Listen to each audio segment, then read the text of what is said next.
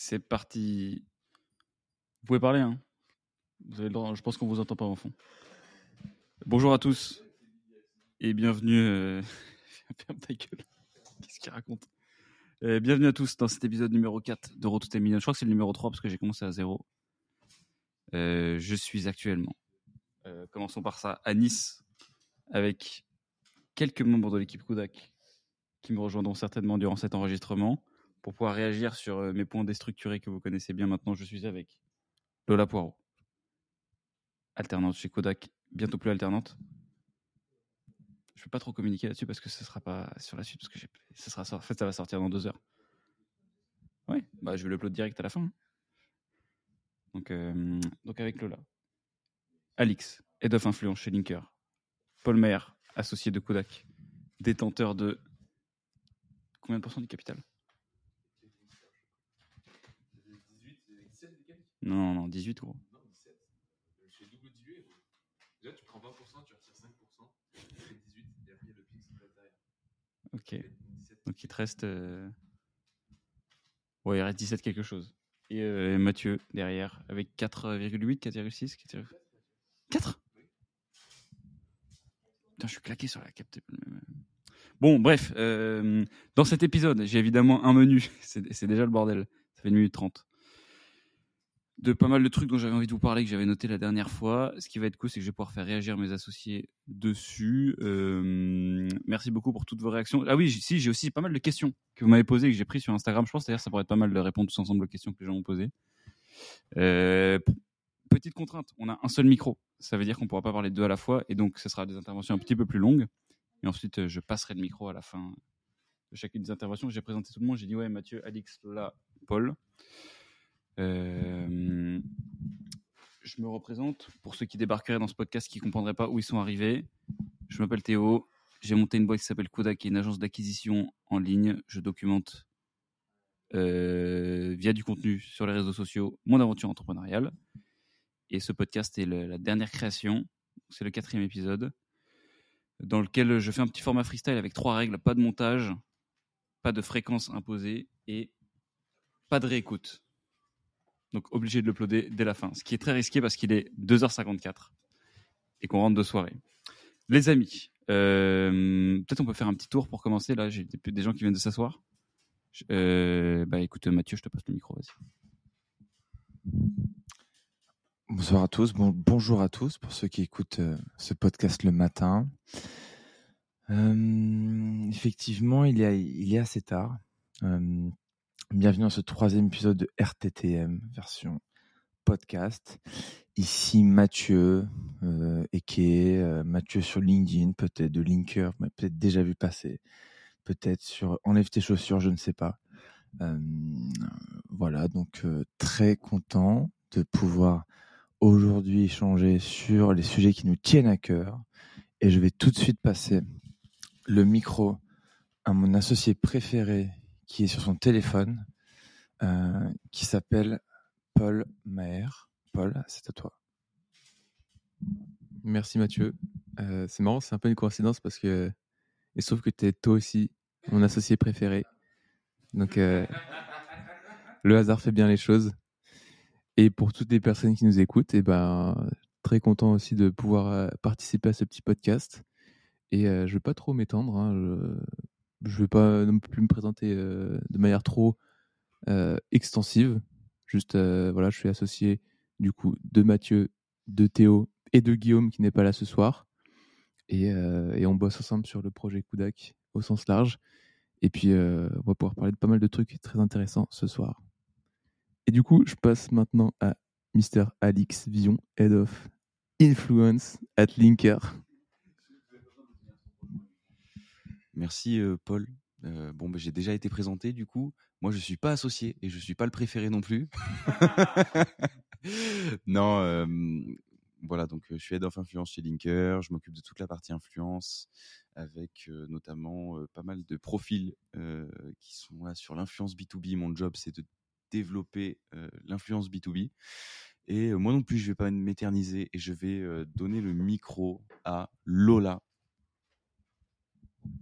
alors, faut que le micro puisse tourner parce qu'on va tourner le fil, parce qu'il y a un fil. Viens, vas-y, rapproche un peu ton siège. C'est pas grave, mais t'es bientôt plus alternante. Mais ça fait un an que tu bosses avec nous, tranquille. Les gens, ils ont entendu, c'est trop tard. Hello, hello. du coup, moi, c'est Lola, euh, performance manager chez Kudak depuis euh, bientôt deux ans. Et, euh, et puis, très contente de participer à ce podcast, même si je pense que je ne serai pas là jusqu'au bout parce que je suis très fatiguée. voilà. Alors, on a deux possibilités pour commencer cet échange. J'ai des questions que vous m'avez envoyées sur Instagram, que je vous ai demandé euh, en story avant-hier, et j'ai des petits sujets que j'ai préparés. Donc, ce que je vous propose, c'est que je vous tease un petit peu. Je vous parle de quelques-uns des sujets que j'avais prévu d'aborder. Vous me dites s'il y en a un qui vous inspire, sur lequel vous auriez des choses à dire. Je vous parle de quelques-unes des questions et on décide ensuite. Ça vous va? Alors, j'avais noté. C'est des- c'est à la volée. Donc, c'est, euh, j'ai noté faire les choses comme si tu étais en concurrence avec quelqu'un euh, dans le but de s'imposer des standards personnels même quand on n'est pas en compétition. Et je voulais un peu réfléchir sur cette, euh, cette chose-là. Et Paul, il écoute pas du tout, mais c'est pas grave. Ensuite, je voulais parler de pourquoi est-ce que l'infoprenariat me provoque un malaise? voilà. J'ai l'impression que ça prend un peu plus celui-là. Euh, ensuite, je voulais parler de, la notion de déléguer, d'apprendre à déléguer le jugement et pas déléguer les tâches. Euh, ça veut dire plutôt que de voilà, déléguer des, une to-do list, apprendre aux gens à prendre leurs propres décisions. Euh, je, voulais, je voulais parler de la notion d'asymétrie entre les efforts et les résultats et à quel point est-ce que l'entrepreneuriat a été injuste là-dessus. La différence entre la déconnexion et l'équilibre. Voilà, je pense que le premier, c'est euh, c'est faire les choses comme si tu étais en concurrence avec quelqu'un. Euh, voilà, moi ce que je voulais dire là-dessus, c'est pourquoi est-ce que j'ai noté ce truc-là? C'est parce que tu n'es pas toujours en concurrence directe avec quelqu'un sur toutes les tâches que tu fais au quotidien, et pourtant, c'est un très bon euh, prisme pour savoir si tu as fait du bon travail. Je pense beaucoup euh, aux roadmaps qu'on fait en ce moment pas mal. Donc les roadmaps, pour ceux qui ne connaissent pas, c'est chez Kodak ce qui se passe en R2, donc en process de vente, qui est un genre d'audit, plan d'action qu'on propose aux clients, et sur lequel en fait on, est, on, sait qu'on est en concurrence avec des gens, mais euh, on juge, évidemment nous sommes les seuls juges de la qualité de ce qu'on propose. Donc moi, un truc que je trouve intéressant de se dire, c'est quand je fais la roadmap, je me dis, si j'ai 100 personnes qui, euh, qui ont fait ce travail-là en face de moi, et qui ont donné le meilleur d'eux-mêmes, est-ce que j'aurais toujours envie de présenter ce que j'ai présenté? Et souvent là-dessus, tu, tu, vois des détails que tu n'aurais pas vu forcément euh, ailleurs. Et, euh, j'ai de me dire que mes concurrents sont toujours extrêmement brillants. Et ça me permet de, euh, voilà, de t'imposer des standards euh, et d'aller un petit peu plus loin que juste te dire ouais j'ai envie de proposer de la qualité, etc. Et d'avoir une façon un peu pratique de, de traduire ça dans ce qu'on fait. Et donc je trouvais que c'était un mindset que j'avais trouvé très utile et que j'ai pas toujours appliqué sur tout. Et euh, je trouvais ça intéressant. Pourquoi? Attendez, parce que j'ai noté des notes un peu plus détaillées que les autres fois, dans le but que ce soit un petit peu structuré. Oui, aussi parce que c'est intéressant, tu te rends compte tu peux pas avoir ce mindset-là partout, sur toutes les. Euh, à titre personnel d'abord, sur toutes les échelles de ta vie, je pense. Tu, tu peux pas décider d'être excellent partout. Souvent, tu vas devoir un peu faire, faire des choix. Je j'ai envie d'être excellent dans, ma- dans mon aventure professionnelle, donc je vais être accepté d'être un peu moins bon, je sais pas, dans mes relations ou dans, le sport ou avec la famille, etc. Et parce que c'est un peu dur de s'imposer ces standards d'excellence, tu vois, d'imaginer que tu es en concurrence avec tout le monde, en vérité, tu l'es pas dans tous les domaines de ta vie. Euh, et je trouvais ça intéressant. Je sais pas si ça vous évoque des trucs. euh, Est-ce que vous, vous jugez votre travail comme si euh, il y avait d'autres personnes qui étaient face à vous quand vous le faites ou pas Mathieu. Ouais, c'est c'est un sujet sympa. Euh, En fait, c'est c'est surtout un sujet sympa quand. Alors, ça arrive pas tout le temps, mais euh, quand vous pensez exceller sur un sujet, euh, en fait, moi, je me dis souvent, le numéro un mondial d'un d'un sujet, comment est-ce qu'il progresse? Parce que bon, bah, le mec, c'est le numéro un mondial, ou, cette personne-là, cette femme-là, c'est la numéro, la numéro une mondiale. Et en fait, je pense que la seule manière de progresser quand tu es déjà bah, fort dans un domaine, c'est de t'imposer des standards euh, de toi-même et de te mettre toi-même en concurrence contre toi-même. Donc, c'est un peu un combat contre soi, je pense. Euh, et, euh, et ça te permet de te dépasser, notamment quand tu n'as peut-être pas de gens devant toi sur ton sujet. Euh, et je pense que c'est un truc en, début d'aventure entrepreneuriale aussi.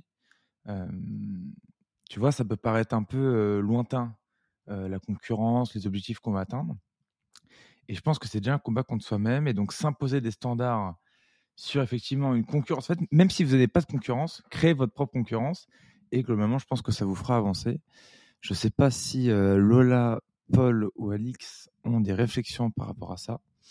Euh, sinon, je. Oui, Paul, juste à ma droite. Hmm. Bah, moi, juste un truc que je me dis, en fait, c'est que souvent, en fait, tu le, si tu réfléchis suffisamment, euh, suffisamment fort, en fait, tu le sais déjà, les trucs sur lesquels tu fais des petits compromis. Tu dis bon bah ça, je fais, allez ça je vais vite fait, ça j'ai pas le temps, ça je le fais un peu plus vite. Oh, de toute façon je peux pas faire un travail parfait. Et en fait, le truc c'est que tu t'habitues, tu as toujours des contraintes, des contraintes de temps, des contraintes d'aller vite, des contraintes, tu as beaucoup de choses à faire. Et quand tu identifies, en fait, quand tu te dis, ok, bon, je, mets un peu de côté cette contrainte et genre, je vais vraiment analyser profondément le taf que je suis en train de faire, bah là, en fait, tu peux trouver plein de trucs que tu fais qui sont un peu vite faits. Ah ouais, ça c'est un peu vite fait, on pourrait mieux faire, et tu le fais pas, etc. Mais ça demande juste de prendre l'effort, de bien te focus sur ce que sur le truc que tu veux améliorer, et bien analyser chaque point de ce que tu fais. Et très vite, tu vas trouver des trucs qu'en fait, tu as un petit peu torché parce que t'as pas le temps, etc., etc. Et en fait, une fois que tu as identifié ces points, tu te dis, bah, en fait, c'est pas bien compliqué de faire mieux là-dessus. Il faut juste que tu choisisses d'y mettre de l'énergie. Et c'est souvent ça le truc, c'est que parce qu'on a plein de trucs à faire et tout, on n'y met pas l'énergie qu'on veut et, et, et du coup, on se donne pas l'opportunité de progresser. Alors que tu peux très bien te dire, bah voilà, il y a, dans un monde parallèle quelqu'un qui est dans une salle du temps, qui a genre aucune autre contrainte, qui fait tout parfaitement et qui fait ça de manière nickel.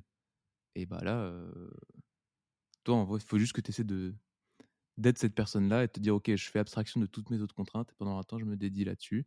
Ça peut être juste l'histoire de 3-4 heures où tu vraiment tu te focuses là-dessus, tu vois tous les points faibles que tu as et tu te dis, ok, comment je pourrais faire pour les corriger? Et ça, ça va te donner déjà plein d'idées sur ce que tu peux faire pour faire mieux que ce que tu fais aujourd'hui. Alix, Lola, un truc là-dessus ou on passe à la suite? Vas-y, Alix. En fait, je pense que c'est un. Genre, c'est profondément humain de se comparer à quelque chose qui soit euh, fictif ou que ce soit quelque chose de réel, un concurrent ou des choses comme ça.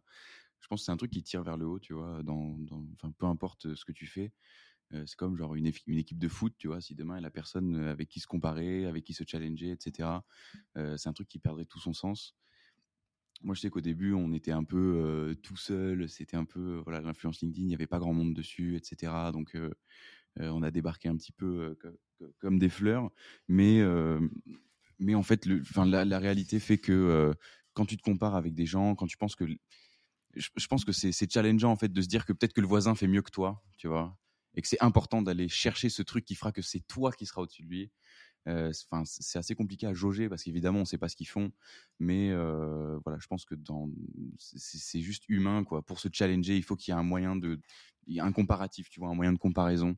Et je crois que Paul a quelque chose de très intéressant à nous dire là-dessus. Et surtout, par rapport à ce que tu viens de dire, c'est sûr que tant que tu n'as pas les concurrents qui frappent à ta porte, bah, tu vas pas forcément te poser ces questions-là. Et en fait, plus spontanément de toi-même tu vas te poser ces questions-là, tu vas mettre à l'épreuve ce que toi-même tu es en train de faire, euh, moins tu perds de temps. Parce qu'il y a une différence entre euh, toi-même te challenger alors qu'il n'y a rien en face, il n'y a personne qui vient te chercher, versus commencer à te challenger le jour où tu as des mecs qui viennent frapper à ta porte, qui commencent à faire un taf qui est équivalent, voire meilleur que le tien. Et ça, c'est en termes de temps, parce que dans la concurrence, le temps, c'est un truc vachement important. Euh, ça fait une énorme différence, je pense, entre un gars qui va se poser la question que le jour où euh, il y a des gens qui viennent euh, le concurrencer et un mec qui, de lui-même, il a le réflexe de dire Ok, vas-y, je vais essayer de faire mieux que ce que je suis en train de faire, etc. etc. Donc c'est pour ça que c'est un truc qui est vachement important, je pense. C'est quelque chose que je trouve extrêmement frustrant avec le, bah, ce qu'on fait. C'est qu'en en tant que sportif, je trouve que la, co- la co- concurrence, enfin la confrontation que tu as avec les concurrents, elle n'est pas du tout frontale. Et c'est un peu frustrant. Dans un match de foot, tu as équipe A, équipe B, il y en a une qui gagne, l'autre qui perd. Et tu t'affrontes avec un set de règles qui est défini. Tu vois. C'est moins évident de savoir si tu as gagné tu vois, sur un concurrent. Et du coup, tu perds un peu. Moi, je, je, sais que je travaillais beaucoup de satisfaction, genre au tennis, etc., au fait de battre quelqu'un. T'es- t'es arrivé, tu avais tous les deux les mêmes armes, tu t'es entraîné bon, à un temps donné. Il y en a un qui a gagné. Et, tu perds un petit peu, donc tu es obligé d'arriver à la satisfaction d'un peu d'autres choses. Et, de, donc, c'est pour ça qu'en fait, je trouve que l'exercice entrepreneurial est vra- vraiment un exercice d'essayer de mesurer ce que tu as fait la veille et ce que tu vas faire le, jour même et d'essayer de faire en sorte qu'il y ait toujours plus que tu fais aujourd'hui que ce qu'il y avait la veille. Et, et tu dois trouver à chaque fois des nouvelles façons d'essayer de savoir ça. Et je trouve que ce, ce mindset-là de, d'essayer de s'imaginer que qu'il y a soit le, faire la concurrence avec le toi d'hier aussi, ça peut te dire, tu vois, le Théo il y a un an, s'il avait fait cette roadmap, est-ce que je suis sûr que je fais mieux que lui? Et, et tu peux savoir, et c'est inquiétant quand tu te dis, euh, en fait, non, j'ai pas forcément fait beaucoup mieux que lui, surtout quand plus tu prends une image de toi qui date d'il y a longtemps. Quoi. Et ça marche aussi très bien sur les posts LinkedIn, moi, je trouve. Quand je lis un post et que je me dis, euh, je le lis il y a six mois et je le trouve toujours intéressant, je me dis, ah, putain, j'ai peut-être pas forcément assez progressé sur, euh, sur la com. On passe au sujet suivant. On peut peut-être une petite question aussi, d'ailleurs, entre deux. Euh, Qu'est-ce que j'ai comme ques- comme question? Vous m'arrêtez quand vous voulez. Voilà. Il y a un mec qui a écrit L'argent fait le bonheur ou la vie fait le bonheur. Ça, ça. Paul a dit nul. Désolé, Arthur euh, tiré du bas GRT. Mais on l'embrasse, voilà. Euh, toc, toc, toc. La meilleure façon pour toi de démarcher des clients pour une agence et comment l'associer à la création de contenu LinkedIn, par exemple? Quelqu'un qui- Quelqu'un qui veut commencer Ah, Alix. C'est une réflexion que j'ai eue il y a peu, euh, lors d'un grand brainstorming euh, en Espagne. Euh, je pense que euh, une, bo- une bonne session de brainstorming pleine de valeur pendant une semaine. Euh, je pense que le meilleur moyen de démarcher un client, c'est pas d'expliquer foncièrement, techniquement ce que tu vas faire pour lui. C'est de lui apporter ton cerveau en fait. Tu vois, vraiment amener un concept, amener quelque chose de, clair, tu vois, une vision long terme, etc. C'est d'ailleurs pour ça que, par exemple, sur la prospection, sur LinkedIn et des choses comme ça, je trouve ça vachement plus efficace d'arriver avec un, PowerPoint, par exemple, où tu vas dire, écoute, j'ai un concept, j'ai besoin de toi. Ou, enfin, moi, je, je prends ça pour le sponsoring, mais, euh, mais euh, dire à une marque, voilà ce qu'on peut faire pour toi euh, d'ici euh, 3 à 6 mois, etc. Enfin, lui expliquer ce qu'on peut faire pour lui au-delà de ton expertise technique pure et dure, quoi. Et ça, c'est quand même vachement mieux que d'envoyer un message pour dire bonjour, je fais du Facebook Ads, est-ce que tu serais intéressé Tu vois, ça, c'est un truc qui marche plus et qui marche plus depuis un bail en plus. Enfin voilà. Je trouve que la prospection de manière générale, puisque on- donc la question c'était quoi exactement? C'était la meilleure façon pour toi de démarcher des clients pour une agence. Je trouve que cette démarche de vente se nourrit de précision. Euh, on peut encore une fois te faire un petit exercice. C'est-à-dire si je te mettais un flingue sur la tempe et je te disais, tu es obligé que la prochaine personne à laquelle tu vas envoyer ce message bosse avec toi. Qu'est-ce que tu mettrais dans le message? Et là, tu as souvent des choses qui viennent. Donc, par exemple, moi, je mettrais quoi? Je mettrais une case study. Tu vois, je peux, bosser avec n'importe quelle marque. Je trouve deux ou trois marques similaires que j'ai accompagnées. J'essaie de mettre des trucs dedans. Donc, tout le monde n'a pas forcément ces marques similaires à donner, mais on sait que c'est ce vers quoi il faut, tendre. Donc, en fait, il faut falloir monter avec les clients pour avoir ce genre de message qui te permettra d'avoir des oui derrière sur les grosses marques que tu veux. C'est pour ça que ça prend du temps aussi de faire une agence. J'écrirai un truc court pour être sûr d'être lu. Euh, sur, je le relancerai 4, 40 fois sur toutes les plateformes. Et en fait, en déroulant un petit peu ce genre de fil-là, je trouve que les solutions viennent rapidement. Et si tu voulais être sûr de bosser avec un client, je ne sais pas si tu ferais des posts LinkedIn. euh, ça prend, parce que c'est des choses qui prennent du temps. Ça fonctionne. En fait, c'est d'ailleurs un peu le piège. Je trouve qu'en fait, on voit énormément de gens chez lesquels ça fonctionne, mais on voit pas beaucoup le- le temps que ça leur a pris pour que ça fonctionne. Euh, et donc tout le monde se dit, je vais faire une agence, je vais faire des posts LinkedIn. Euh, ça marche, mais ça prend énormément de temps. Écoute. Pour une autre question. Alors, dans les autres questions, j'ai quoi? Il y a Jules Palatin, qui est-ce donc euh, qui dit Pourquoi cette teinture blonde platine? Un hommage à Messi 2017 euh, Nique ta mère, Jules, d'accord Déjà de base. Non, mais pour euh, Jules, c'est une personne avec laquelle on est en train de monter un petit projet, vous en saurez plus bientôt. Qui fait une petite blague. Non, la teinture blonde platine date d'il y a deux mois. Euh, besoin de, de changer un petit peu le style. Voilà. Je rentre pas forcément dans le détail. Tout le monde rigole là, lol. Euh, comment tu ferais pour dev une agence de com food à la Kudak Vous pensez que ça veut dire quoi une agence à la Kudak Quelqu'un veut prendre le micro pour répondre Parce que je vous rappelle, vous n'avez pas de micro devant vos bouches là. Euh, bah alors, je pense qu'une agence à la Kudak, et j'ai beaucoup, euh, enfin, j'ai pas mal réfléchi, notamment parce qu'on a pas mal de gens qui arrivent en ce moment dans l'équipe. Je pense que le truc le plus important chez Kudak, euh, c'est clairement nos valeurs. Ça peut paraître très bullshit dit comme ça, mais en fait, c'est une manière de travailler. Euh, c'est une manière de travailler, c'est une manière de traiter les clients, c'est une manière aussi de se comporter entre nous. Euh, et en fait, ça fixe, ça fixe des attentes. C'est-à-dire qu'en fait, une fois que quelqu'un est dans l'agence, et ben en fait, il y a un peu des standards. on sait que professionnellement parlant, la personne va se comporter de cette manière-là ou de cette manière-là. Euh, et pareil pour les clients. C'est ça en fait qui fait un peu euh, la marque Kudak, c'est qu'on se dit ok bah Kudak, c'est des gens qui sont censés être euh, bah, ouverts, agréables, sympathiques, efficaces, qui font du bon taf, qui sont sérieux et qui mettent du cœur dans leur, dans leur taf. Et c'est un truc à la fois en interne quand on bosse entre nous et à la fois avec nos clients. Et, et le, le- ciment de ça, c'est les valeurs qu'on a mis et qu'on essaie de faire respecter autant qu'on peut. On met vraiment un, un point d'honneur à ça. Et donc c'est ça qui est un truc super important. Après, sinon, euh, faire un bon service, euh, tout ce genre de trucs-là, il y a plein d'agences qui font un bon service, mais qui sont pas entre guillemets à la Kudak parce que euh, pas forcément, euh, elles ont pas forcément les mêmes valeurs ou c'est pas ça qui est important pour elles. Donc je pense faire une agence à la Kudak, c'est c'est se mettre d'accord sur des standards qui sont inviolables, qui sont qu'on ne peut pas discuter sur comment on travaille entre nous et avec nos clients. Je pense que c'est ça le truc le plus important. Moi, je compléterais juste et après, je serais intéressé de savoir, peut-être Lola ou Alix, ce que, vous- en pensez, sur ce qui est une agence à la Kodak. Euh, je pense qu'il y a aussi un truc sur la transparence, sur euh, tout ce bordel. C'est-à-dire que, tu vois, on a des valeurs, etc., mais, tout le monde est au courant, en fait. Tu as plein de gens dont les. Il y a, enfin, y a que les personnes de l'équipe qui connaissent les valeurs, parce que tout le monde reste en branle. Nous, je pense que on a assez communiqué dessus pour que tout le monde soit au courant, et puis même, tu vois, le fait de communiquer sur le chiffre d'affaires, sur tout ce qui se passe, etc., et le vrai building public, tu vois, avant de savoir si ce qu'on raconte, ça marche ou pas. Euh, je dirais que c'est une composante. Moi, je dirais qu'une agence, enfin, je, me reconnaîtrais beaucoup dans une agence qui se lance et qui fait ce genre de démarche-là aussi, de, documenter tout ce qui se passe. Alors, je ne sais pas si c'est une bonne chose ou pas de faire une agence à la Kudak. Je ne sais pas si ça veut dire quelque chose. Ce, ce que je crois, par contre, ce qui est important, c'est que vous deviez mettre du cœur, du sang et des larmes et, de l'âme, en fait. Parce qu'en fait, on peut. Vous voyez, euh, c'est vrai que dans ce clivage un peu qui a été créé via les valeurs, via cette communication, euh, via les, les gens qui nous suivent, qui, qui, qui aiment l'aventure, qui font partie du truc, et ceux euh, qui kiffent pas trop, bah en fait, on essaye d'instaurer une âme. Et en fait, je pense que le meilleur moyen de créer une agence Dixit à la Kudak, c'est de créer l'agence qui vous représente et, et mettre de l'âme et du cœur dans ce que vous faites. Et je rejoins Paul là-dessus. Si vous mettez... Parce qu'en fait, c'est- quoi Kudak à la base? C'est... euh, Kudak, c'est- des mecs dans leur chambre qui ont mis du cœur pour développer un projet et, et satisfaire des clients finalement. Alors moi, je suis arrivé un peu plus tard, mais, mais en fait, mettez de l'âme, mettez du cœur, de la passion, et en fait, euh, ouais, s'il y a ça, je vois pas comment ça peut fail quoi.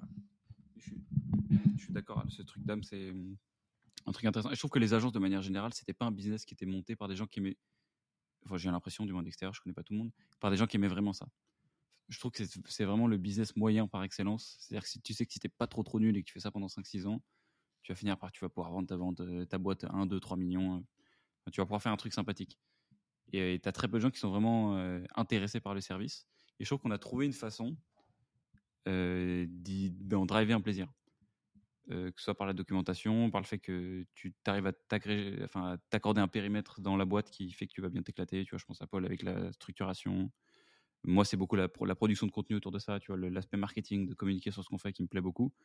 On a tous une partie où on aime bien le service client, je pense, où on drive du plaisir à, procurer du bon service. Mais, en fait, si tu n'as que ça, si tu n'as que le service client, tu vois, quand tu te fais matraquer par des clients, ce qui arrive inévitablement dans tous les services agences, ce qui donne envie aux gens d'arrêter. Il y a toujours un moment où les gens ont la, casserole qui explose, tu vois, en mode, euh, enfin, la cocotte minute qui, fait, en mode, euh, j'arrête, tu vois. Je dis ça parce que je pense, mon, tu vois, mon père a vu ça, un petit peu quand il a vendu sa boîte, c'était, ouais, j'en peux plus, je, je vais faire autre chose, tu vois, il a fait ça à 4 ans.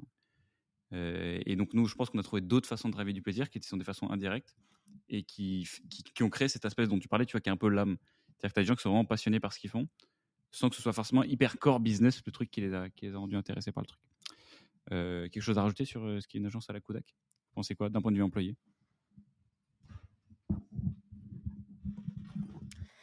Alors pour moi, une agence à la Kudak, euh, c'est plusieurs choses. C'est surtout de la transparence et de l'honnêteté. Pour moi, c'est quelque chose de ultra important et que j'ai pas retrouvé dans d'autres entreprises avant. Mais il n'y a pas que ça parce qu'il y a aussi le fait que chez Kudak, on est tous jeunes.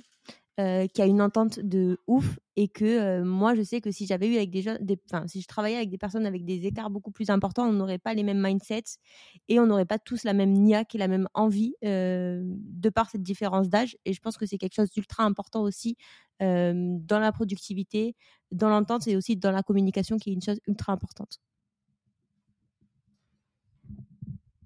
On va passer le micro, ça doit faire des gros blancs fait entre les questions, mine de rien, je pense. J'espère qu'on n'entend pas trop aussi le frottement du micro. J'ai écouté d'ailleurs la dernière fois, à chaque fois je vous dis euh, la qualité de podcast est éclatée, mais en fait franchement sur l'épisode précédent ça allait. J'ai réécouté, c'est pas parce que tu, le- trimbales que, c'est clean. Donc ça va, j'espère qu'il n'y aura pas trop de, gling gling, vous savez. Alors, ouais. Et, Alix, ah, tu as une question, génial. Alors, moi, l'autre jour, je suis retourné à l'école et j'ai un prof qui m'a dit Écoute, Alix, la stratégie building public de Théo, ça le perdra et un jour, ça va se retourner contre lui. Est-ce que tu penses qu'il y a un revers de la médaille de cette strate de ne rien cacher tu vois? Est-ce que tu penses qu'un jour, il y a un truc qui pourrait tomber sur la tronche? Est-ce que ça pourrait te porter préjudice tu vois? C'est une super question. Je pense qu'il y a deux choses dedans. La première, c'est que quand il y a quelqu'un qui fait quelque chose qui fonctionne et qui va à l'opposé de tes valeurs, tu as deux solutions. Soit tu essaies de demander qu'est-ce qui fait de bien et qui fait que ça fonctionne, soit tu essaies de trouver une raison pour laquelle euh, la personne en face est con et, et ça ne peut pas durer. Et je pense que tu as pas mal de malhonnêteté intellectuelle dans les faits des gens qui disent non, le BD public, euh, nique sa mère, la transparence, euh, c'est pas, c'est pas. Et donc ça- ça vient plus en fait un peu d'une frustration de je suis pas capable de le faire et je vois que ça fonctionne et ça m'énerve. Et c'est même c'est des gens qui n'en sont pas forcément conscients. Je, je- suis persuadé qu'ils pensent vraiment ce qu'il dit, mais qu'il est que ça le frustre un peu peut-être. Mais je le connais pas ce prof. Et l'autre partie, c'est qu'il y a en effet un truc qui est qui est chiant avec le bidding public, c'est que tu tu rends ta boîte. C'est comme si ta boîte elle était cotée en bourse en fait. C'est-à-dire que tu, tu tu rajoutes des signaux. Donc si demain je communique sur un mauvais mois qu'on a fait, mais qu'on fait un très bon trimestre, et ben le mauvais mois, les gens vont dire ah, putain Kodak ils ont fait un mauvais mois, qu'est-ce qui se passe tu vois? Et on doit en fait il y a une composante en plus qui est la communication de nos résultats. En fait, une boîte qui est cotée en bourse, elle est obligée de communiquer tous les trimestres sur ses résultats, elle doit les publier. Et du coup, ça renvoie un signal au marché qui fait monter ou descendre l'action. Et ben, il y a, pareil, il y a une cote de Kodak qui dépend un petit peu de ce qu'on partage et du building public. Et donc, je pense que euh, peut créer des effets de panique sur des trucs sur lesquels on n'aurait pas été obligé de communiquer. Mais on pense que sur le long terme, normalement, cette transparence-là, dans les bons comme dans les mauvais moments, elle va payer. Donc, je ne pense pas que le building public me perdra. Je pense qu'une des raisons pour lesquelles le building public peut perdre des gens, c'est un petit peu ce qui est à Germinal. Euh, avec Grégoire, qui en parle très ouvertement d'ailleurs, c'est le fait de su- supplanter la documentation du business au développement du business. C'est-à-dire, tu vois, genre, euh, Grégoire, il le disait, il s'en fait, c'est devenu un influenceur LinkedIn. Il a commencé à faire que partager des trucs, il a oublié Germinal. Et finalement, ça a un petit peu, enfin, ça a niqué la, courbe de croissance qu'ils avaient de ouf au début. Donc, je pense qu'il ne faut pas perdre le nord. Se dire que c'est un outil. Et c'est pour ça que plus on avance, moins je m'impose des fréquences de post LinkedIn, des trucs comme ça. Je pose quand j'ai un truc, hein, j'ai envie de raconter un truc. Euh, et, se dire que tu vois, c'est un outil qui a, qui a une grosse utilité au démarrage, c'est de te mettre, te placer sur la map. Et que hum, je pense qu'aujourd'hui, on a une notoriété qui fait que j'ai plus besoin de partager tous les jours pour que les gens euh, sachent qu'on existe. J'ai plutôt besoin de partager des trucs, euh, euh, enfin d'avoir un niveau des standards de qualité qui sont plus élevés qu'avant. Parce que maintenant, il y a des gens qui regardent. Et donc, euh, voilà. Mais c'est un sujet qui est, intéressant. Qui est mêlé de deux choses. Enfin, tu vois, un petit peu de, parfois de malhonnêteté, de frustration et euh, une part de vérité. quand même. On continue sur les questions. Combien avais-tu de capital de départ? Euh, bah, C'est 1000 euros, je crois. C'est 1000 euros, 5000 boîtes bootstrap. Ouais, je trouve ça bizarre, moi, pour nos genres de business, de d'évaluer, je sais, euh, c'est Andrea qui a fait, euh, coup d'Eskimos, qui a fait une grosse partie de son storytelling sur, euh, sur j'ai commencé avec 2000 euros et maintenant ça vaut 20 millions. Je trouve que ce qui est, en fait, c'est la mauvaise façon de parler de ce qu'il a fait, alors que c'est un énorme succès, tu vois, Eskimos. Mais euh, c'est un prisme bizarre, je trouve. J'ai commencé avec 2000 euros pour des boîtes de services, c'est pas vraiment. Enfin, je veux dire, c'est des business qui, doivent, qui se doivent d'être profitables dès le jour 1. Donc, tu commencé avec 2000, 10 000, euh, cool, tu vois. Enfin, à moins que tu quelqu'un qui t'ait financé au démarrage, je, trouve que ça, témoigne pas, tu vois. Et André, elle a fait un truc, pour euh, bien parler d'André, parce que comme je le connais bien, euh, il a fait un truc incroyable. Il a fait une boîte qui fait 20 millions en, en 6 ou 7 ans, ce qui est énorme. Mais dire j'ai fait fois, je sais pas combien sur mon capital, je sais pas si ça rend hommage à ce qu'il a fait, quoi. Bah, En fait, euh, vu que le concept des boîtes de service, sauf exit via euh, LBO, c'est de ne pas lever d'argent, en fait, et de commencer avec ce que vous avez, en fait, ça n'a aucun sens. C'est-à-dire qu'en fait, bien sûr que tu vas commencer avec euh, 0, 100, 1000, euh, parce que tu as, quoi. Tu vas commencer à trouver un client et délivrer du service.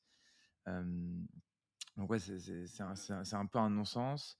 Et, ça m'énerve un peu, notamment sur, sur Twitter, parce que c'est un peu plus, plus bourrin sur Twitter, sur le marketing un peu à l'américaine, de trucs de, euh, tu vois, euh, c'est comme si je disais, avec Linker, on a fait x30 en 6 mois. Ok, mon coco, mais quand tu fais 1500 balles, c'est pas compliqué de faire x30 en 6 mois, quoi.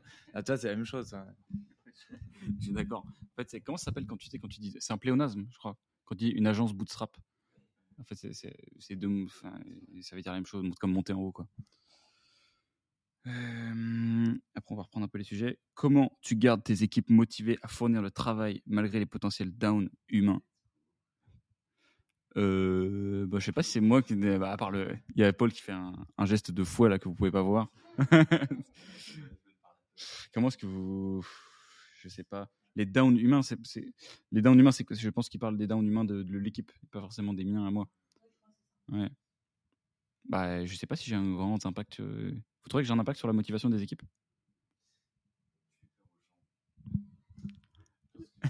On n'entend pas, le micro est trop loin. tu veux, quelqu'un veut prendre le micro ou pas? Est-ce que vous. Ouais. Je pense que Théo, en tant que CEO de Kudak, euh, en fait, il y a un truc assez intéressant qui a été mis en place depuis plusieurs mois. C'est un petit loom hebdomadaire sur le building public de la boîte. Et ça, c'est assez. bah, je pense que les gens kiffent cette transparence et ça permet de driver les gens. Après, euh, est construit, structuré de manière à ce qu'il y ait des personnes qui gèrent des business units.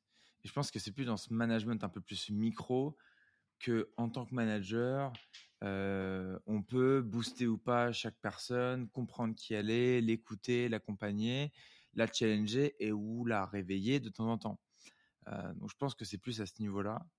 Euh, et donc là, bah, je pense que c'est du management euh, classique de réussir à emmener les gens avec soi ou pas. Euh, je sais pas, Paul, si tu as des, des exemples. Moi, par exemple, je peux partager peut-être quelque chose que je fais le, le- lundi matin. Le lundi matin, on a, on a un stand-up.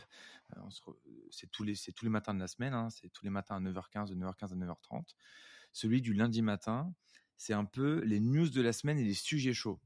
Et en fait, si vous voulez, à la fin de, ce stand-up, vers 9h12, j'essaie de finir sur un espèce tour de crescendo où je vais avoir la citation de la semaine et où je vais essayer à la citation de la semaine d'emmener les gens avec moi dans une dynamique positive pour les motiver, pour les booster et pour leur dire bon l'équipe là on est ensemble, on y va, euh, c'est maintenant euh, et avec toujours un peu une, une dynamique, une citation, une, une, une réflexion. Et donc c'est c'est un petit tips que je peux partager de, qui fonctionne plutôt pas mal pour lancer la semaine. Quoi. Euh, ouais, Alix, moi je, vais- je dis à la conclusion de ce que tu dis, c'est que je pense que c'est plutôt les managers du coup qui font ce travail-là plutôt que moi. En fait, euh, ce, qui est assez, ce qui est assez cool euh, chez Kudak, c'est que euh, je trouve que les écarts hiérarchiques sont assez euh, fins. C'est-à-dire que tu n'as aucun mal à dire à ton manager, par exemple, que tu es en down. Là où dans une entreprise à euh, 300 salariés et compagnie, c'est le genre de truc que tu vas cacher. Tu vois Euh, et en fait, bah, le simple fait qu'on soit tous jeunes, qu'on soit très proches de nos managers, etc., ça fait que euh, bah, d'un côté comme de l'autre, on n'a pas de mal à tout se dire. C'est-à-dire que euh, moi, des fois, j'ai un coup de mou, je prends un appel avec Mathieu, et puis Mathieu, il a aucun mal à me dire Allez, mon gros, vas-y, bouge tes fesses, tu vois. Genre, euh, je pense qu'il y a un truc de motivation, c'est-à-dire que on n'a pas peur de dire que ça va pas, et le manager a pas peur de justement euh, mettre des gros coups de boost, quoi. C'est-à-dire que là où dans d'autres boîtes, ce serait un peu plus mesuré, en se disant Ouais, on va pas trop les brusquer, etc. Euh, là, euh, c'est un bon shoot d'adrénaline quand, quand voilà, il y a un manager qui te remonte le moral, ça te remet le truc à, fond. Et je pense que bah, il y a peu de, en vrai, il y a peu de down, je pense, chez Kudak. Enfin, je sais pas trop comment vous voyez le truc, mais je pense que c'est presque une grosse bande de potes, genre de 50 personnes. Ils sont tous motivés par un projet. et On a tous euh, cette cette adrénaline là de, de monter un truc euh, assez fat quoi Euh, et ça c'est super cool et je pense que c'est ce qui drive à peu près tout le monde quoi c'est que chacun à sa manière a l'impression de réaliser quelque chose tu vois c'est à dire que demain un CM dans une énorme boîte aura pas forcément de visu sur ce qui est bien fait ce qui est pas bien fait est-ce que ça rapporte du chiffre est-ce que ça travaille la noto de la boîte etc je pense que tout le monde sait exactement ce qu'il fait et pourquoi il le fait et ça c'est un truc qui est assez puissant et du coup bah, la motive fait le reste quoi. C'est à dire qu'en termes de down j'ai vu quand même peu de monde. En gros down chez Kudak depuis un an et demi quoi. Et ça c'est vachement cool. Et un autre truc qui, je pense, est assez important, dont on n'a pas parlé, c'est que c'est important pour une boîte, je pense, de manière générale, et pour une agence en particulier, qui ait un certain alignement des intérêts entre toutes les personnes qui composent la boîte. Et je pense que c'est un truc qui... Alors, je- j'espère que c'est vraiment le cas, que je dis pas n'importe quoi. Je pense que c'est un truc qui est présent chez Kudak à plusieurs niveaux. Euh, je pense que on est tous motivés par la croissance dans la boîte, c'est-à-dire à tous les levels. Et c'est un truc qui se manifeste euh, de beaucoup de manières. Déjà, premièrement, on a envie que la boîte soit la plus grosse possible, rien que pour la notoriété, pour ce que ça va, ce que la boîte va incarner. Donc tous, tous à notre à notre échelle, on a envie de, de, de se dire qu'on fait partie, ou même que plus tard, on a fait partie d'une boîte euh, qui est devenue énorme, qui est devenue une référence. Donc c'est un truc qui nous motive. Au-delà de ça, si on zoome un petit peu plus, c'est aussi un truc qui rien que pour chacun au niveau de la carrière, c'est un truc qui a un impact. Si la boîte elle fait de la croissance, euh, bon déjà ça va, ça va être des opportunités de progresser. Si on fait de la croissance, on va recruter. Euh, petit à petit, voilà, ça va être. euh, Si on devient de plus en plus nombreux, avoir des opportunités de progression d'un point de vue pro. Et même au-delà de ça, d'un point de vue aussi euh, de chaque euh, personne qui est direct, qui est, on va dire, directement au client. euh, c'est important aussi que bah, le, chiffre d'affaires que chaque personne génère, bah, il va aussi avoir un impact sur sa rémunération et donc euh, que chacun ait aussi envie de, faire euh, d'avoir le meilleur chiffre d'affaires possible pour aussi avoir euh, bah, une rémunération qui, qui colle à ça quoi. Donc l'alignement des intérêts c'est un truc super important euh, et je pense que en fait euh, c'est pas viable de faire un rien que si je prends le, zoom sur le, sujet des rémunérations c'est pas viable de faire une boîte où euh, bah, les personnes qui sont sur la front line entre guillemets avec les clients bah ils triment euh, pour une REM fixe qui bouge pas et qui va pas bouger versus s'il y a un truc où bah, les efforts sont récompensés et, et comme ça tout le monde a quelque chose à gagner à ce qu'on fasse de la croissance et qu'on progresse. Donc c'est un truc super important. Euh, je pense que c'est le fait de réussir ou pas à faire cet alignement d'intérêts qui euh, donne du sens à la, souffrance, entre guillemets. C'est comme quand tu, quand tu vas à la salle et que tu sais qu'à la fin tu fais ça pour être stock et du coup c'est pour ça que tu acceptes la souffrance. Et finalement, c'est, tu disais, tu vois, malgré tout, Alix, il y a quand même des gens qui ont eu des grands downs, tu vois, chez Kodak, euh, que tu peut-être pas forcément vu, mais il y, y y en a eu chez des gens. Mais et tu vois même quand, à titre personnel, dès que j'en ai, je sais que le, en fait, le projet est tellement important que finalement ça me c'est c'est un détail. Je sais que c'est pas bien, mais à, aucun moment j'ai envie d'arrêter quoi. Et, ce, qu'on essaie de faire du mieux possible, c'est que cette mentalité soit diffusée un peu partout. C'est-à-dire que tu as des moments down, on va tout faire pour le corriger le plus vite possible, mais on n'a pas envie que dans ces moments-là, tu te dises putain, j'ai envie de tout arrêter, j'ai envie de tout sauter, etc. Et je pense que c'est là où tu vois si tu as réussi ou pas à créer cet alignement d'intérêt entre ce que veulent faire les gens et ce que veut faire la boîte. Voilà. J'ai un sujet suivant où vous me dites si vous voulez en parler, c'est le malaise de l'infoprenariat. Et ça, ça base d'un sentiment. Je l'ai noté pourquoi? Parce que c'est un truc qui me vient à chaque fois que je vois un type de contenu en particulier auquel vous pensez certainement en, en entendant infoprenariat, c'est celui des coachs. Tout le contenu, les formations, etc., les pubs et tout, et qui évoque un peu un sentiment de malaise où tu te sens un peu bizarre quand tu regardes. J'avais du mal à foutre des mots dessus. Et j'ai essayé de me poser la question de pourquoi est-ce que je me sentais mal en regardant ce truc-là. Et je trouvais que ce qui me mettait mal à l'aise dedans, c'est parce que j'ai l'impression que c'est des gens qui ont, dans cette catégorie-là, dans ce secteur-là, qui sont tous mis d'accord sur le fait que la fin justifiait les moyens. C'est-à-dire que tous les moyens sont bons pour arriver à la fin, qui est soit vendre une formation, soit faire regarder un contenu avec du putaclic, etc.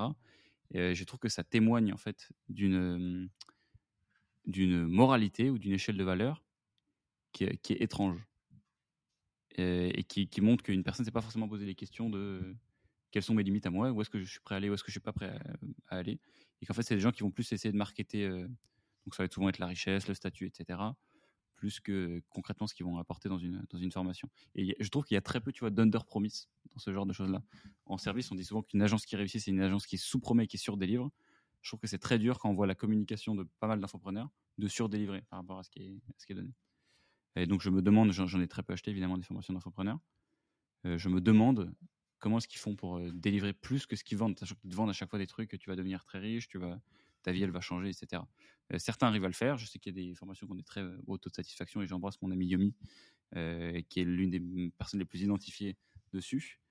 et en fait, le truc qui me. Tu vois, c'est OK de vendre de la richesse. Je trouve que les marques de luxe le font depuis très longtemps. Mais les marques de luxe, elles font quand même l'effort de mettre de la créativité, de la subtilité, tu vois, dedans. C'est-à-dire qu'elles vont te vendre tu achètes du Louis Vuitton, etc., c'est quelque chose qui est extrêmement exclusif. Mais ils vont pas te dire achète du Louis Vuitton pour avoir les riches, tu vois. Et euh, ils pêchent au plein de meufs ou alors accéder à des milieux auxquels tu n'as pas accès. Euh, j'en sais rien. Et je trouve que c'est un peu une flemmardise marketing que de faire du euh, achète mon truc et tu vas devenir riche.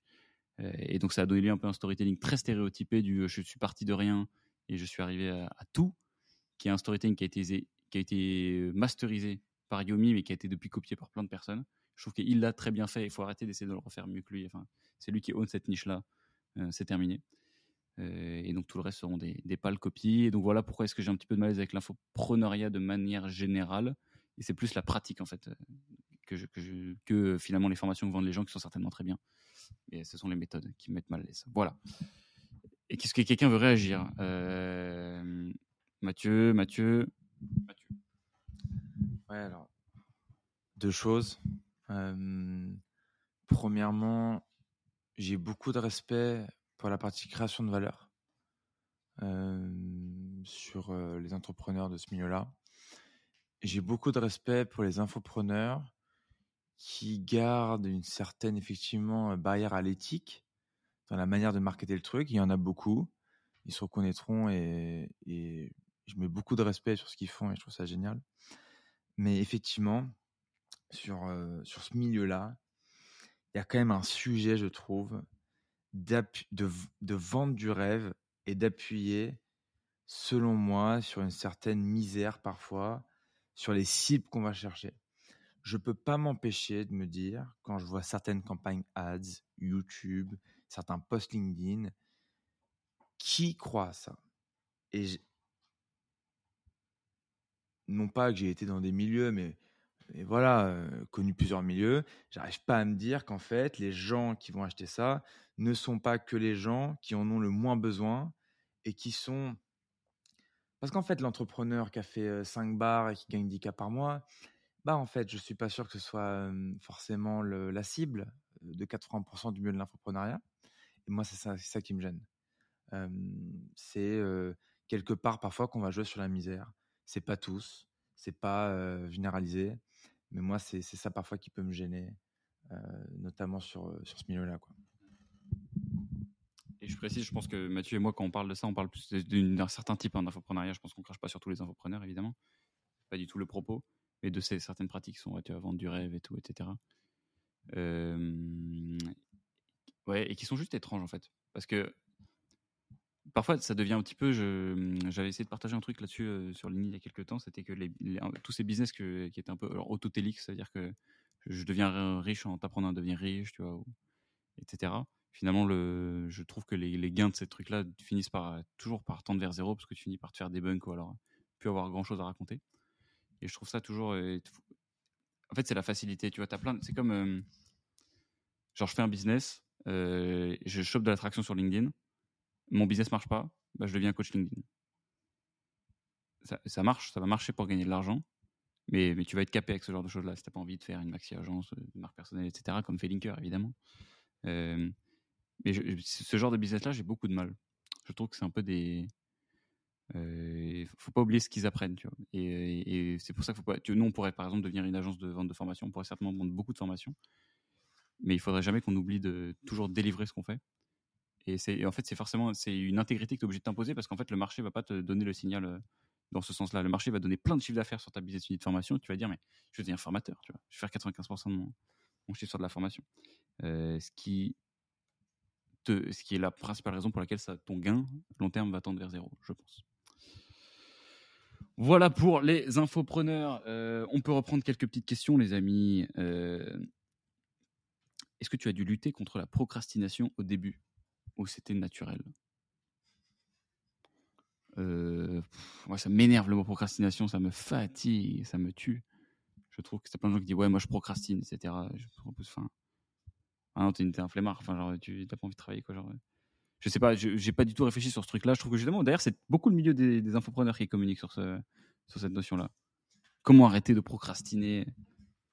Non, mais en fait, c'est vraiment tous ces trucs-là sont des, sont des réflexions de luxe. Tu vois, quelqu'un qui est dans le. C'est-à-dire quelqu'un qui se fait courser par des chiens affamés, il se demande pas peut-être que je vais courir plus tard ou je sais pas quoi, tu vois, etc. En fait, c'est des questions de gens qui ont le temps, tu vois, tout ça. C'est et c'est comme les gens qui disent est-ce que je devrais arrêter mes études pour faire mon biz, etc. Euh, en fait, si tu te poses la question, probablement non. Euh, tu... C'est parce que tu es dans une situation où tu n'es pas vraiment sûr. Euh, les gens qui, ont, qui vraiment ne- ont envie de monter une boîte et n'en peuvent plus des cours, ils sont pas en train de se poser cette question-là. Ils ont déjà fait le truc. Donc, procrastiner, je réponds pas du tout à la question. Euh, la question, c'est même pas comment ne pas procrastiner, c'est est-ce que j'ai dû lutter contre la procrastination Je ne pense pas. Est-ce que vous, êtes, euh, vous avez eu. Ouais, bon, il y en a quelques, peut-être, en quelques petites. euh, bah, Procrastiner, ça veut dire du coup repousser une tâche à plus tard. Ouais. Ouais. C'est- bon, désolé, je monopolise un peu, mais euh, c'est- clairement un choix de riche en fait. La plupart des gens n'ont pas le choix. La plupart des gens doivent se lever le matin. La plupart des gens doivent taffer. La plupart des gens doivent aller à l'école. Et en fait, si tu procrastines, c'est que tu as le choix en fait. Donc en fait, tu procrastines, c'est soit que tu n'es pas passionné. Donc ça, ça peut être un vrai sujet par contre. Euh, donc t'es pas passionné, donc trouve ce qui te passionne, trouve ce qui t'anime, et là tu procrastineras plus parce que ça te, ça, te fera vivre. En fait, si tu procrastines, c'est soit que t'en as, t'en as rien à foutre, donc que ça te passionne pas, soit que tu as le choix. Et donc si tu as le choix, euh, bah, soit ça te passionne, soit tu vas le procrastiner. Eh ben, en fait, on a, on a donné la solution. La solution, c'est la contrainte. C'est de, simple, c'est de soit se mettre dans une situation où tu n'as pas d'autre choix que de délivrer, soit de s'imposer de la contrainte. Et ça me fait penser à une, à une vidéo sur la passion qui s'appelait Why You Don't Do the Work de, Sam Ovens, qui, était un peu un manifeste contre la productivité. Et c'était quoi, la, leçon de ça Je crois que c'était qui disait que t'es- souvent, si tu, te poses la question d'essayer de maximiser ta productivité, c'est que tu n'es pas en train de travailler sur la bonne chose, euh, que tu n'es pas assez passionné, etc. Euh... Vous voulez rajouter un truc sur la procrastination Alix En fait, euh, je vais te lâcher la punchline de l'année là. Vous, vous, êtes pas prêts. hein.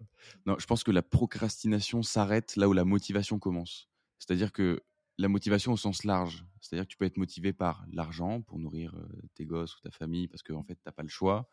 Euh, la motivation de construire un truc. En fait, à partir du moment où tu as ce shot d'adrénaline là, pour moi, c'est pas envisageable en fait de, de, de procrastiner parce que euh,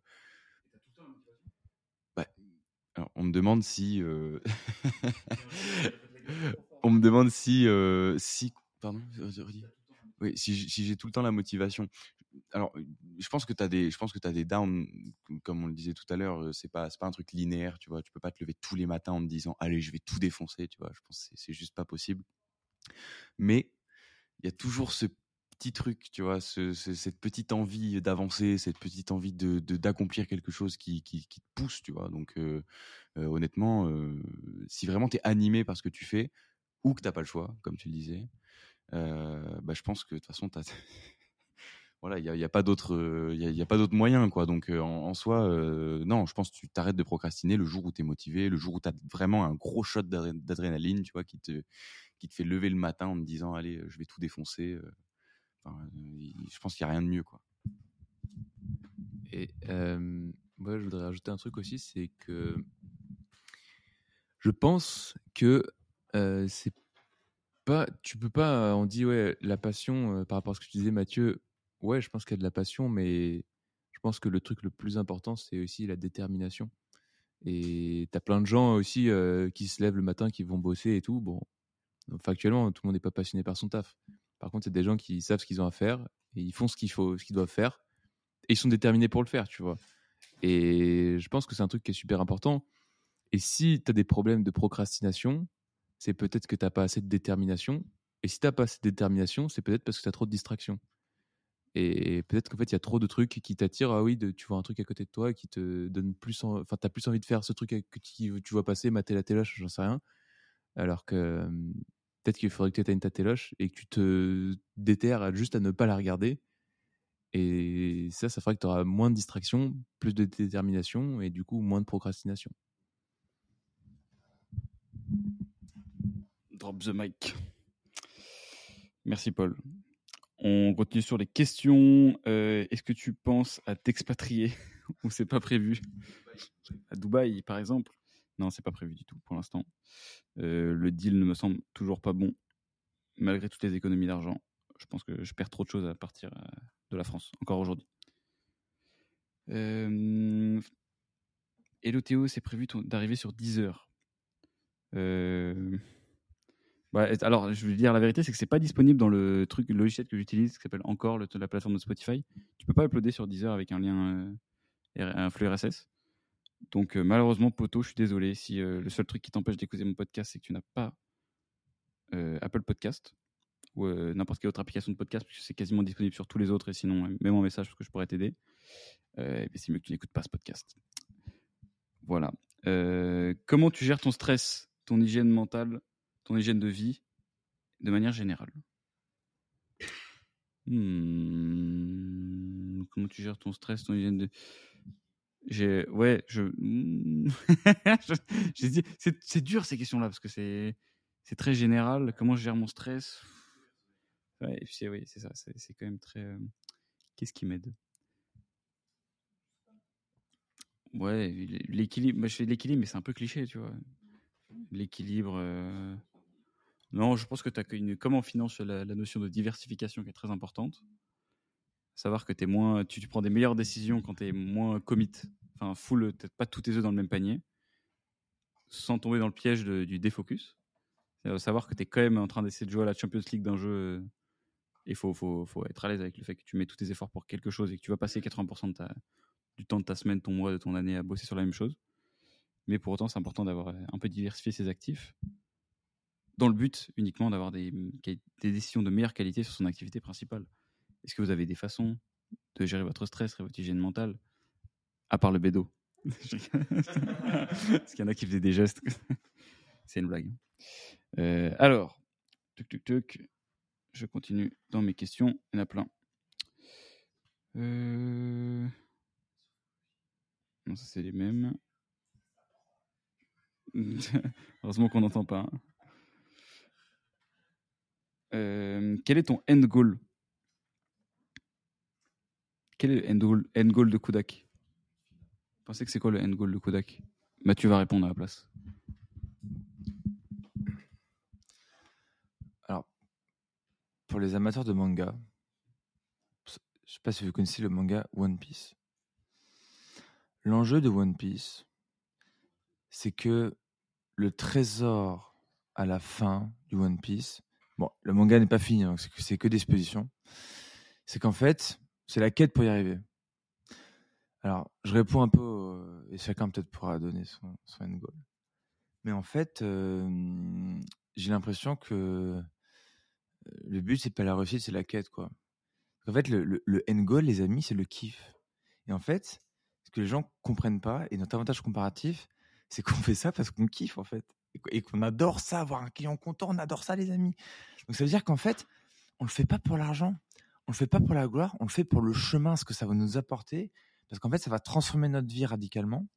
Euh, bon, bien sûr, s'il y a beaucoup d'argent et beaucoup de gloire, je dis pas non, ça fait plaisir, bien sûr, mais euh, la quête. Et je pense que la quête, ça, ça s'achète pas, ça se, ça, ça se transmet pas, ça se vit. Et je pense que c'est un end goal un peu commun à, beaucoup de monde chez nous. Je me permets de confirmer du coup que je suis toujours très mal l'aise aussi avec cette question-là. Quel est ton end goal? Parce que les gens ils s'attendent à ce que je dise faire 10 millions de chiffre d'affaires, faire 100 millions. Et on en a un petit peu. Tu vois, on fait la guerre au mauvais service avec Kodak. Donc quand on aura buté tous les gens qui font du mauvais service, on aura peut-être fini. Mais je suis sûr que le jour où on aura atteint ce truc-là, euh, on aura un autre objectif déjà. Et ça l'a fait. On a eu la chance, enfin j'ai eu la chance, en tout cas à titre personnel, de- d'expérimenter euh, le road to 1 million. C'est-à-dire le fait de se dire c'était mon objectif de faire un million, on a fait un million. Et directement, en fait, dans le, est venu l'objectif d'après. Donc c'est rapidement, si t'es pas con, tu te rends compte que c'est un petit peu une- la roue d'un hamster. Donc tu commences à essayer d'optimiser un petit peu le parcours euh, et à te permettre, tu de bouger un petit peu aux quatre coins de la France, d'aller voir les poteaux dans, les villes dans lesquelles ils sont, de bouger à Nice, d'aller à Bordeaux, à Mykonos, euh, et voilà, d'optimiser un petit peu le chemin parce qu'à la fin, il te restera plus que ça. C'est un conseil que je peux vous donner, c'est essayer de faire en sorte que même si vous n'avez pas le résultat que vous voulez à la fin, que ce soit dans la boîte que vous montez, n'importe quoi ce que vous faites, vous ne regretterez pas d'avoir parcouru le chemin. Donc ne faites pas des carrières en finance et en M&A. Voilà. Euh, bon, on va parler d'un sujet, du coup c'est le troisième, et après je pense qu'on finira par des questions. Ça fait déjà 55 minutes qu'on qu'on enregistre. Ça file. C'était la notion de déléguer le jugement et pas les tâches. Plutôt que de déléguer une to-do euh, list. Oui, alors, euh, ça faisait écho à une réflexion que je m'étais faite sur la façon dont ont la majorité des entreprises de déléguer quelque chose, c'est qu'ils font une liste de tâches, une to-do list, une job desk, et ils disent euh, tu devras faire tâche 1, tâche 2, tâche 3, tâche 4. Euh, ce qui peut marcher sur le court terme, mais qui marche rarement sur le long terme dès qu'il y a quelque chose qui sort de cette fiche de poste, parce qu'en fait, tu n'as pas appris euh, à la personne à réfléchir et à respecter tes valeurs ou à atteindre un, objectif avec son, son propre raisonnement, mais à exécuter un code. Ce qui est un peu ce qu'on apprend à l'école. Euh, et donc, tout le défi d'une bonne délégation, c'est euh, d'arriver à enseigner à une personne le bon sens dans le contexte de ta boîte. Donc, qu'est-ce que ça veut dire faire du bon travail et comment est-ce que tu vas pouvoir prendre toi-même des décisions sans avoir besoin de me demander? Et c'est là où les valeurs sont très utiles, je trouve, pour déléguer. euh, et que j'ai pas forcément de méthode pour euh, bien déléguer quelque chose, si ce n'est ne pas s'en débarrasser. Euh, mais je conseillerais surtout d'être très très euh, précis sur les valeurs et leurs manifestations, puisque ce sera toujours les choses de lesquelles vous pourrez vous référer quand le travail sera bien ou mal fait, et de récompenser et punir en fonction de ces choses-là. Est-ce que ça vous évoque quelque chose sur la façon de déléguer? Est-ce que vous avez fait des erreurs sur la délégation Est-ce que vous avez des conseils sur comment euh, déléguer le mindset? Ça fait beaucoup pour moi écho à la notion d'ownership. Et je pense que d'ailleurs, quand on délègue avec cette méthode-là, sur le, déléguer le mindset, qu'il faut accepter que tu as un taux d'erreur au début qui est gigantesque.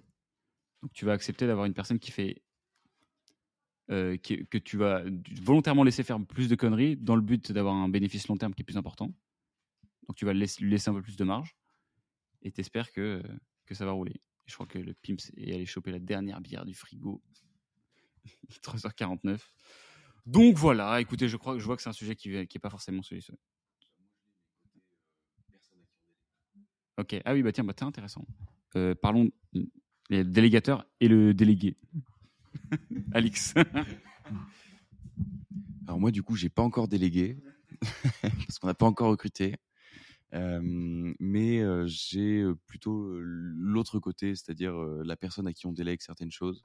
Je pense que quand tu délègues des tâches et pas un jugement, euh, je pense que c'est hyper important d'avoir. Non, quand tu. Si tu veux, c'est pour moi, c'est deux choses qui qui doivent aller ensemble. C'est-à-dire que, par exemple, tu vas me filer une to-do et euh, je vais pas comprendre le fond de ce qu'on me demande. C'est-à-dire que euh, c'est pas une décision que j'ai prise déjà. Euh, je sais pas pourquoi je le fais. Je sais pas où est-ce que ça va, enfin à quoi ça va servir, tu vois. Et je pense que amener le jugement là-dedans, ça te permet de donner un sens en fait à cette to-do justement, euh, et à comprendre pourquoi tu le fais et transcender un peu les, tâches pour euh, pour les amener là où toi tu veux les emmener. Et c'est quand même une démarche super différente de euh, juste exécuter quatre points qu'on t'a filés à la va-vite. En fait, ça a absolument rien à voir. Et puis, ce- truc de jugement-là aussi, ça te met, ça te met dans un mindset où bah, tu deviens un peu décideur de ce que tu fais. Et je pense que c'est hyper important pour justement aller encore plus loin, vraiment faire un truc bien quali, bien profond. Voilà, juste déléguer de la tâche, c'est pour la personne à qui on délègue, en tout cas, c'est pas un truc super intéressant. Je pense qu'il faut amener un petit peu de jugement, un peu de responsabilité pour que la personne se sente vraiment concernée par ce qu'elle fait. Voilà, quelque chose à rajouter? Ouais, je trouve que c'est un, vrai sujet ce, ce point-là. Et je pense qu'il y a beaucoup d'entreprises qui préfèrent déléguer des tâches que le jugement. Pour une raison assez simple, c'est qu'en fait, euh, sur le papier, c'est plus safe de déléguer des tâches. C'est-à-dire que si je prends quelqu'un et je dis, OK, fais A, B, C, euh, bah, il y a plus de probabilité que les choses se passent comme prévu par rapport à si je lui dis fais confiance à ton jugement et fais ce qu'il faut faire.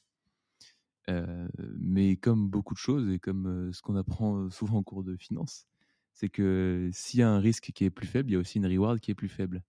Et c'est un petit peu la même chose, c'est-à-dire que il y a moins de chances que la personne n'exécute pas correctement les tâches si on lui délègue des tâches.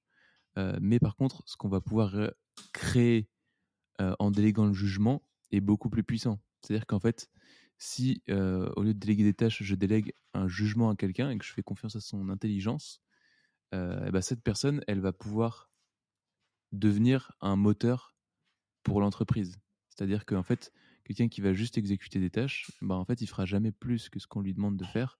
Alors que quelqu'un qui utilise son propre jugement pour faire bouger les choses dans l'entreprise, il va pouvoir beaucoup plus avoir des idées et prendre de l'ownership, avoir des initiatives qui font que bah il y a plus que la personne qui déléguait de base qui fait bouger les choses, mais il y a la personne qui déléguait et la personne à qui on délègue des tâches.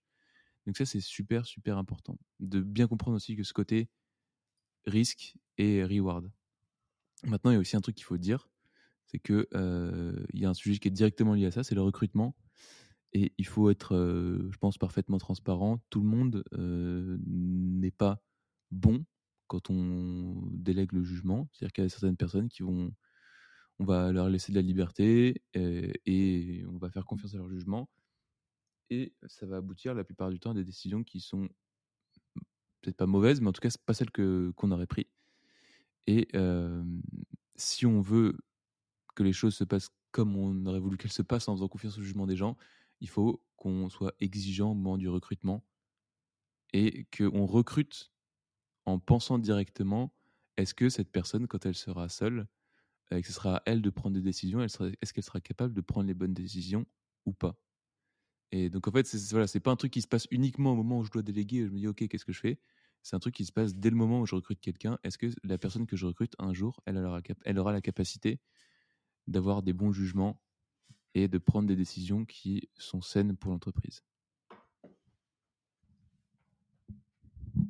Je voulais juste rajouter un tout petit truc. En fait, quand tu donnes une to-do à quelqu'un, tu fais d'elle un, spectateur en fait de son propre taf. C'est-à-dire que euh, il comprend pas vraiment euh, où va euh, le truc.